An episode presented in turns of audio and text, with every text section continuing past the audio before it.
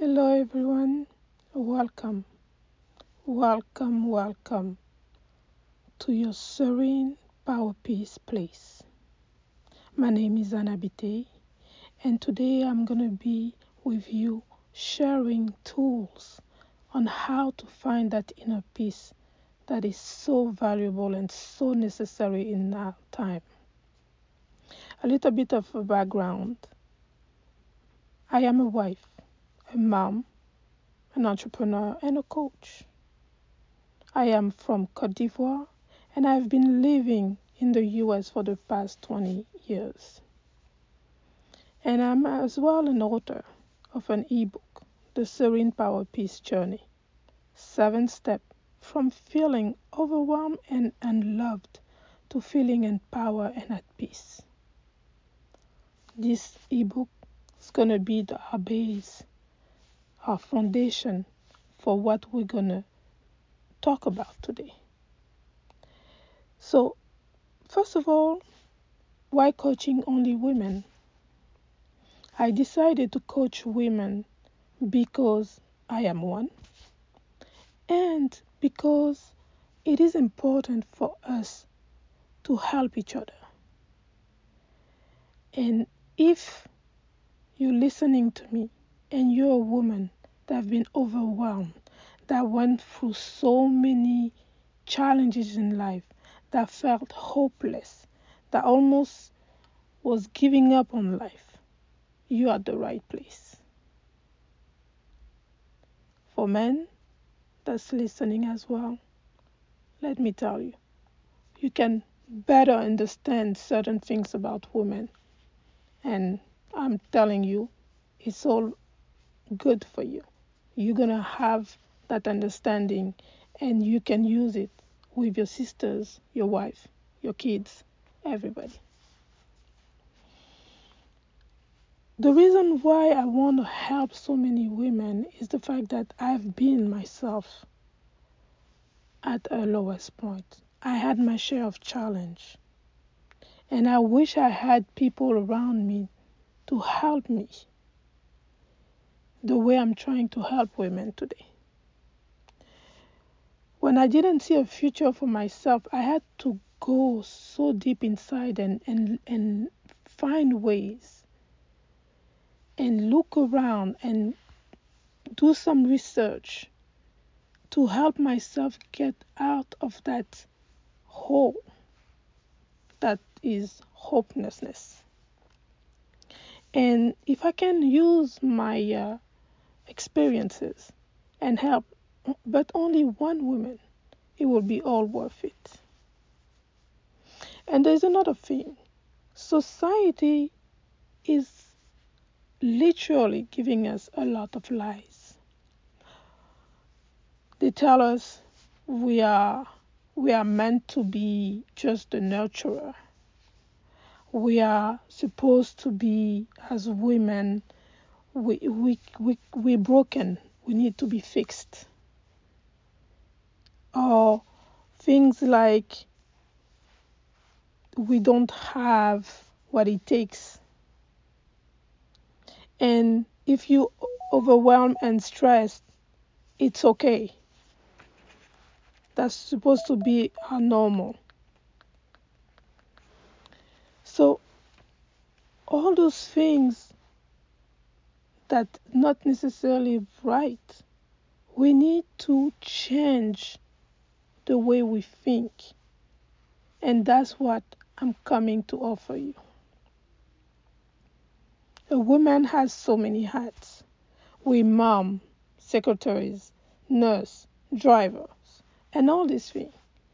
And we always put ourselves at the end of the list.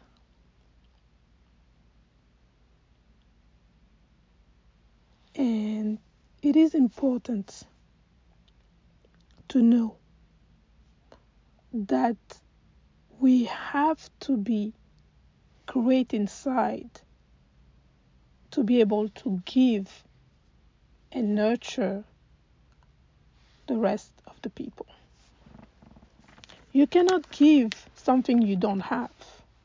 If you're frustrated, overwhelmed, feeling unloved and appreciative, what can you give? And even if you give, how, how good that will be. So, finding your inner peace, finding your serene power peace within will make you what God intended you to be. By that I mean you're going to be a woman at peace. You're going to be a better person. You're going to be a better wife. You're going to be a better mom. You're going to be a better friend, a better worker. And that's what I want to give you today. Now, the first thing, because it's different step to get to that point, and I wanted to make sure, first of all, to let you know that that's not, I'm not talking about a magic wand or quick fix. This is a lifetime process. This is something that you will do every single day and you get better and better at it. Don't get me wrong. I am not perfect. I still fail sometimes, but I know how to get back on my feet and just go back to that inner peace that I have inside. And that's what I want to share with my sisters. I want to share with my angels, as I call them, to make sure that they get to that place of empowerment and peace. Now, the first step in this process is about building, renewing, and strengthening your relationship with your Creator. You will tell me what that has to do with peace. Trust me, everything. Everything. Why am I saying that? If you don't have a relationship with your God, or if you do have a relationship like I used to have, like going to church on Sundays and, and, and just for the big occasions, Christmas, Easter. When you do have that kind, you think you have a relationship with God. But is it really a relationship? Are you doing that like a chore or are you actually having a relationship with Him? It's like having a relationship with your your parents or your your husband or do you do it because you're going through the motion or you are actually actively engaging in that relationship? So like i said i'm not talking about going to church on on, on sundays and for easter and things like that i'm talking about having a time with him spending time with him talking to him listening to him or do you just recite some prayers and, and, and go about your day? Do you give everything in your day during your day to him or you just say, "Oh God," and you you just go away? You have to be really intentional. I want you to sit down and be really truly honest with yourself and grade your relationship with God. Do you have one? Do you just go through the motion? Do you actually spending time with him? Why is it important to do that? When you are in a turmoil, you need to turn and lean on something bigger than yourself. we think that God forgot us. Most of the time, that's how we think. Oh, something happened in my life. This is the reason why. God is not there. He's not listening to my prayers. Every time I pray, He doesn't do what I, I ask for. And I want you to understand that maybe we're not asking the proper way. God already put everything in us. But how are we using what He gave us? And if you don't really have a relationship with someone, and I want you to have that image. Let's say you need something and you're going to an acquaintance and asking them, Oh, I need $10,000. Do you really think that person is invested in you enough to give you that? So, why would it be different with God? You need to have a relationship for Him, with Him. So, like that, when you come to Him, not only you can ask, but you can listen. Because as a father, your father didn't your your your human father didn't give you things every time you ask. Why? Because sometimes it's not necessarily good for you. Because sometimes it's not the right time. And when it comes to God, we always think differently. We're like, oh, we got to pray and He's going to give me that. There's a process. I was in this place, and that's why I know what I'm talking about. I know exactly what I'm telling you today. I was desperately looking for a sign. I wanted him to hear me and talk to me when my when I was at the lowest point. And sometimes when things was getting a little bit better, I forgot that I promised him so many things. Tell me, who didn't do that? Now, sometimes he will give me sign, but because I didn't know, I didn't know how to interpret it. This this sign, I, I didn't know what he was telling me, because I never took the time to learn how to listen to him. And I didn't even trust my own voice inside, which is your God, the voice that God put in you to tell you, hey, things are happening. But that's going to be another day subject. I'm going to show you a process to how to pray. And then we're going to talk about different other things about God. But before I say that, I give you that uh, process uh, prayer. I want to share a scripture with you. Philippians verse 4 Philippians 4 verse 6 to 7. Be careful for nothing, but in everything by prayer and supplication with thanksgiving let your requests be made known unto God. And the peace of God, which passes all understanding, shall keep your heart and mind through Christ Jesus. This is exactly the process I'm about to share with you today. And is the foundation of this work. The word pray. When you pray, pray, P is for praise. You got to begin to praise God, thanking Him for all you have. And trust me, we have more than we think we have. We, we take things for granted. Like, for example, breathing.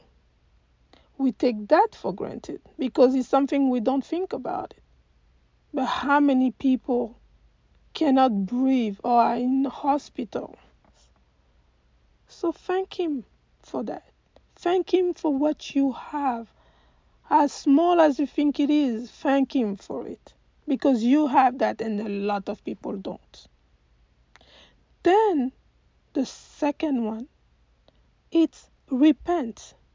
R. Why? Because we are sinners no matter what. And we have to repent for what's happening.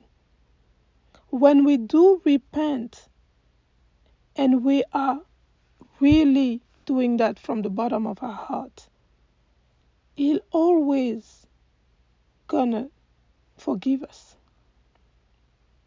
Then you can ask for what you want. You can ask for what you desired and what is right now something that you need. And last but not the least, you yield in front of Him. What does it mean? You listen. We take time to ask for something, but we don't listen for the answer. And we're like, oh, we just ask and that's it. When you go to someone, when you go to your father, your mom, your friend, you say, hey, can you do this for me? Don't you wait for the answer? Yes, you do. You just don't ask and go on your way. You got to take time to listen. In this process, the pray process, praise, repent, ask, and yield, it's something that you got to do first thing in the morning. Our God is a jealous God. He wants everything first for Him. He wants you completely dedicated to Him. He doesn't want just part of you. So when you get up first thing in the morning and you say thank you to Him, I promise you, your day will be different. Your day will have another uh, flow. Here we're talking about changing our ways. We're talking about finding a new process, a new way to get to that serene power place. And yes, I know for a fact you're going to tell me in the morning I don't have time. But we always find time for something we value. So, five minutes, you can take five minutes in the morning and have that prayer and say thank you and repent and ask and yield. You can take a notebook and write five things you you grateful for. We need to find a way to make a new routine. You cannot take out bad things and say I don't want that and that's it. You got to figure out a new way to implement new things. And this is a way. Now, I know we don't have time, but like I said, you have to recalibrate our priorities. You got to make sure that He is our priority and we're giving back His rightful place. God is not a firefighter. You don't just call Him when you need Him to stop a fire. You have to be with Him, you have to have a relationship with Him. So, like that, when something happens, you know how to turn to and be able to be calm because you know He has your back. During your day, you got to find little time. It doesn't have to be an hour. You can take a minute or two and just say thank you. You can just like when something happened, I give you an example somebody on the road cut you and uh, you really want to curse them out but you just say god i give you that i am telling you and i'm not telling you something that i don't do myself those things those little change will make your day so much better your stress level is going to go down you will have a better day. Why? When somebody come and try to have an argument with you, If you look at him and just say in your head, God, I give you this problem, and you turn around, the person in front of you have no way to continue that because you didn't fuel his anger. You didn't fuel his problem with you. Because at the end of the day, that's his problem, not yours. And I know I'm a human being as you, and I know sometimes you just have the perfect response for that person. But guess what? That's not the point. The point is to not let the other one make you get inside his own anger and give them your power. So, this is a way to do it. Have your relationship with God. Have Him and trust Him with everything you do, your protection, everything you go by during the day. It makes a difference. And I'm going to give you a, a, an image. I, I love talking with image because I, I think that it gives you a better picture of what I want to say. Imagine you are in a car, and in this car, you're sitting in the passenger place, and you're trying to drive the car from the passenger seat. Do you really think you can do that? No. And this is what we're trying to do all the time with God. It's sitting in the driver's seat, but we're like, no, no, no, let, let, let me move the wheel. You're going to end up with an accident or actually you're going to end up nowhere. You can't drive from the passenger seat. But when you let him be in the driver's seat, you're okay. You know he got your back. You know he's gonna he's never gonna put you in the hole. Trust me. When I say that, that doesn't mean things not gonna happen to you. That doesn't mean you're not going to go through the valleys. That doesn't mean that mean people around you will do things to you. But at the end of the day, it's not what happened to you. It's what how you respond to that. When you let God be your driver, when something happens, you give it to Him. Trust me, that load on your shoulder will be so light. Sometimes it's not easy. I never said that process will be easy, but it's so worth it. That peace of mind that give you time to focus on what is important in your life instead of all that distraction that the enemy is putting outside. I am telling you right away the day you're going to say, okay, I'm going to do that process, I promise you that something is going to happen that's going to try to make you mad, or something, a big thing's going to happen, a big problem, and you're going to lose it because that's how the enemy is working. As much as he can cut that relationship between you and God and make you feel like He's not there for you. He's winning. And when you don't feel that relationship with God, you're doing things by yourself and you're not strong enough. And you're getting that you're getting in that funky place where everything is crumbling and you don't know what to do. So you need to make sure you give back God his place. It's like having your father on earth and saying, Oh, no, no, no, no, uh, I don't need you right now. When I need you, I'll talk to you. You think that when you talk like this to your father, when you come back, he's going to listen to you? Or even if he does, how much help? Because you're not listening to him.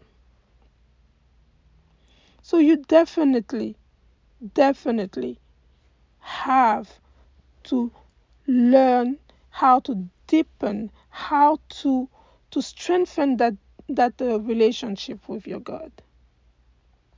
And I'm telling you, I had that myself. I have been there. I have been where I'm saying, okay, I'm going to have a great day. And something happened. And my first reaction, because we are human, is to say, oh my gosh, and, and, and just burst. And I'm like, no. Remember, he told me he got my back and I leave it alone. So I want to tell you one more thing. Prayer is like your armor when you go out. It's like your clothes. Would you go out naked in the morning? You wouldn't. And that's what prayer is for you your clothes to protect you from anything around you. And when you pray, that means that you have Him anywhere and in any shape, He's always there with you. You need to have Him on your corner. And when you truly have that connection with God, you remember His Word because His Word says it all.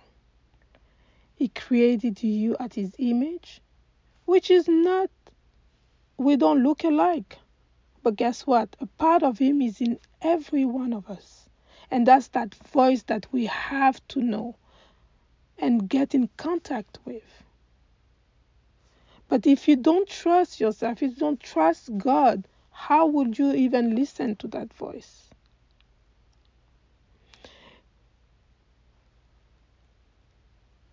Having to learn His word is another thing. When you learn what He's saying, you will realize that there is no anxiety, there is no depression, in a sense that what is the past is the past. You cannot change it, but you can do today because tomorrow is not promised anyway. But when you focus on today and you give Him your all, I'm telling you, you will get to that serene power peace.